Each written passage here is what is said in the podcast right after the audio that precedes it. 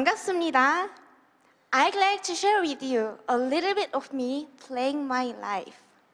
I might look successful and happy being in front of you today, but I once suffered from severe depression and was in total despair.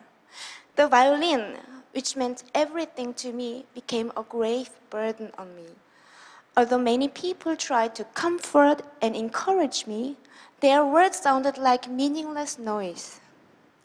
When I was just about to give everything up after years of suffering, I started to rediscover the true power of music.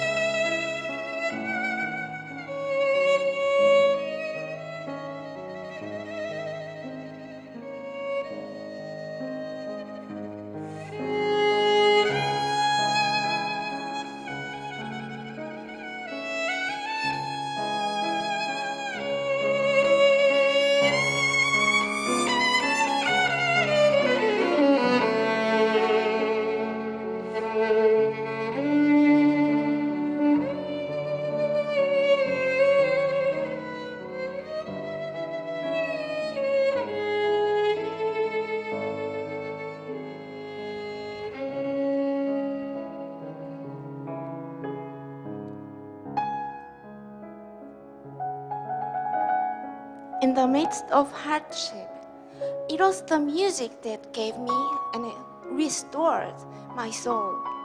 The comfort the music gave me was just indescribable, and it was a real eye-opening experience for me too, and it totally changed my perspectives on life and set me free from the pressure of, the, of becoming a successful violinist. Do you feel like you are all alone? I hope that this piece will touch and heal your heart as it did for me.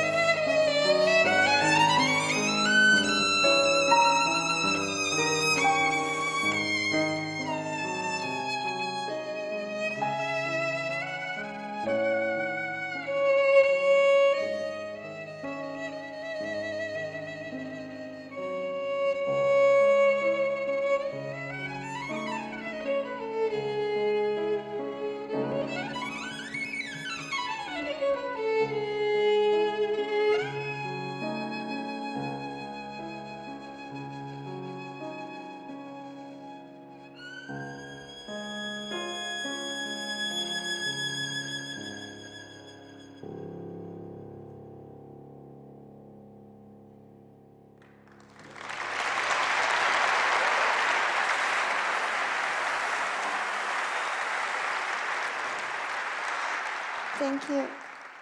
Now, I use my music to reach people's heart and have found there are no boundaries.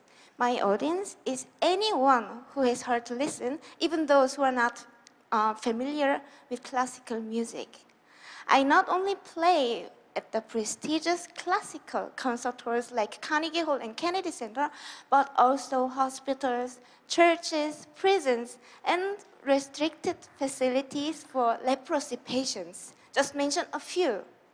Now, uh, with my last piece, I'd like to show you that the classical music can be so much fun, exciting, and that it can rock you. Let me introduce you my brand new project, Baroque in Rock, which became a golden disc most recently. It's such an honor for me. I think while I'm enjoying my life as a happy musician, I'm earning a lot more recognition than I've ever imagined. But it's now your turn. Changing your perspectives will not only transform you, but also the whole world. Just play your life with all you have and share it with the world. I really look forward to witnessing a transforming world led by you, testers. Play your life and stay tuned.